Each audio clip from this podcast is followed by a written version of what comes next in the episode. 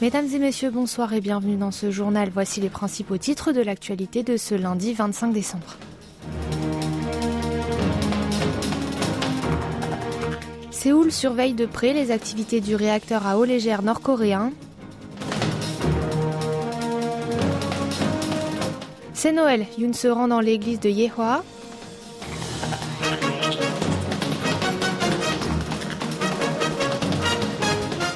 Et enfin, aux Nations Unies, le nouvel an lunaire a été inscrit comme congé flottant.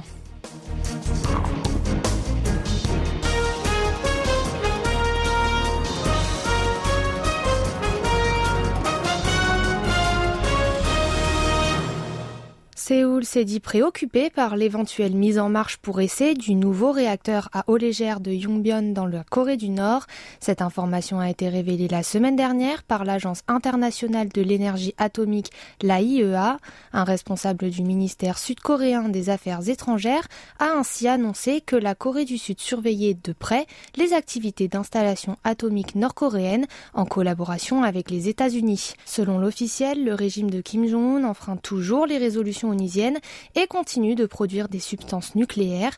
Il a également indiqué que Pyongyang avait déclaré lors de sa réunion plénière tenue l'année dernière son intention d'accroître son nombre d'ogives atomiques. Cela constitue une menace à la paix et à la sécurité de la péninsule et du monde entier. Le haut fonctionnaire a souligné que Séoul renforcerait la coopération avec la communauté internationale pour que son voisin renonce à son développement nucléaire, à ses provocations balistiques et reprenne la voie de la dénucléarisation Rappelons que le directeur général de l'AIEA, Raphaël Grossi, a annoncé jeudi qu'après la mi-octobre, un rejet d'eau chaude avait été observé dans le système de refroidissement de l'usine. Cela prouve que le réacteur a atteint la criticité nucléaire. Une fois que le réacteur à eau légère expérimental nord-coréen sera mis en service normal, il deviendra pour le pays communiste un outil de production de plutonium supplémentaire. Il faut toutefois noter que la mise en fonctionnement total de ce réacteur pourrait prendre quelque temps. Sans transition, pour répondre aux cyberattaques de la Corée du Nord, les États-Unis vont se concentrer sur la lutte contre le piratage des crypto-monnaies. C'est ce qu'a déclaré dimanche la conseillère adjointe à la sécurité nationale de la Maison-Blanche pour la cybersécurité et les technologies émergentes. Dans une interview accordée au magazine Politico, Anne Newberger a indiqué que les vols d'actifs numériques constituent l'une des principales sources de financement du régime de Kim Jong-un. Selon elle, ce moyen lui permet de neutraliser et de violer les sanctions internationales conçues pour l'empêcher de développer des armes. Résultat, une multiplication considérable de tirs de missiles depuis le nord du 38e parallèle. Newberger a expliqué que les actifs virtuels sont visés par les acteurs nord-coréens, notamment en raison de la fragilité des réglementations et des faibles mesures de sécurité.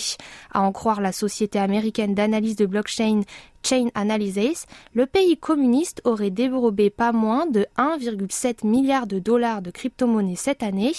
La conseillère adjointe s'est montrée ferme, affirmant que le Nord considère le piratage numérique comme son principal moyen de mobilisation de fonds. D'après elle, Washington a donc pour responsabilité de bloquer ses profits tirés par cette activité. Aujourd'hui, c'est Noël. Comme dans de nombreux pays dans le monde, les églises catholiques et protestantes sud-coréennes proposent donc des messes. Le cardinal archevêque de Séoul a tenu une grande messe à minuit dans la cathédrale de Myeongdong. Lors de son sermon, l'archevêque Jong Sun-taek a célébré la naissance de Jésus-Christ. Il a ensuite prié pour que les délaissés, les pauvres ainsi que les compatriotes nord-coréens et plus généralement tous les peuples du monde en souffrance par les conflits armés puissent recevoir la bénédiction de Dieu en ce jour de Noël. L'église évangélique de Yoido, l'une des principales églises protestantes du pays, a tenu elle aussi six messes pour la Nativité. Le président de la République aussi fête Noël. Il a assisté hier à la messe de l'église catholique de Yehua, située dans l'arrondissement de Jongro à Séoul, pour célébrer la naissance du petit Jésus. Selon Ido Hoon, le porte-parole du bureau présidentiel, Yoon Song-yeol a ainsi assisté à l'événement qui a duré plus d'une heure et demie avant de serrer la main des croyants et de partager la joie de Noël avec eux. Il a également pris des photos avec les enfants présents.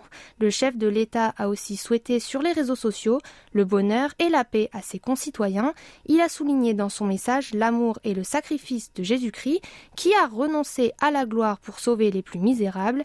Il a ensuite fait l'éloge des personnes qui suivaient les pas de Jésus, sèment l'amour et de l'espoir dans la société, avant de s'engager à les épauler avec son gouvernement. Et pour refermer ce chapitre, un éclairage en forme de sapin a été installé dans le parc écologique de Paix Egibong à Gimpo, près de la frontière entre les deux Corées. Une cérémonie d'illumination a eu lieu hier, la veille de Noël. C'est une première en neuf ans. De fait, la Corée du Sud décorait tous les ans depuis 1971 en fin d'année une tour en fer à Egibong. Ce lieu n'étant qu'à 600 mètres de la ligne de démarcation, les habitants du pays communiste pouvaient sûrement l'observer. Pour cette raison, Pyongyang avait défini cette cérémonie de guerre psychologique contre son régime, mais en juin 2004, les deux Corées avaient abouti à un accord militaire qui suspendait toute activité de propagande près de la frontière. La cérémonie d'éclairage de Gimpo, elle, avait toutefois été relancée en 2010 suite au naufrage de la corvette sud-coréenne Chonan et au bombardement de l'île Yongbyon par le nord.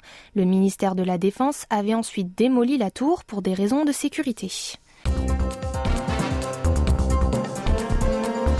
Vous êtes à l'écoute du journal en français sur KBS World Radio. Le nouvel an lunaire a été inscrit comme congé flottant aux Nations Unies. Son Assemblée générale a adopté le 22 décembre dernier une résolution en ce sens et ce à l'unanimité. Conformément à cette décision, les organes onusiens sont déconseillés de tenir des réunions lors de cette fête, célébrée dans de nombreux pays asiatiques sous différents noms. Elle est par exemple appelée Solal en Corée et la fête du printemps en Chine. Parmi les congés flottants de l'ONU, on peut citer le jour de l'anniversaire du Bouddha, le jour du grand pardon ou encore le 10 et pour terminer, le nombre de personnes qui sont allées voir 12-12 The Day a dépassé, à la veille de Noël, les 10 millions en Corée du Sud. C'est ce qu'a annoncé hier Plus M, son heureux distributeur. Sorti le 22 novembre dans les salles obscures, le film de Kim Song-soo a, rappelons-le, réussi à faire 1 million d'entrées en seulement 4 jours. 12-12 The Day, dont le titre original est Le printemps de Séoul, devient ainsi le deuxième long métrage de l'année après The Roundup No Way Out à franchir cette barre symbolique. Cette œuvre décrit le chaos suite à l'assassinat du président Park en 1979. Ce sont Hwang Joo-min et Jung Woo-sung qui jouent les deux rôles principaux.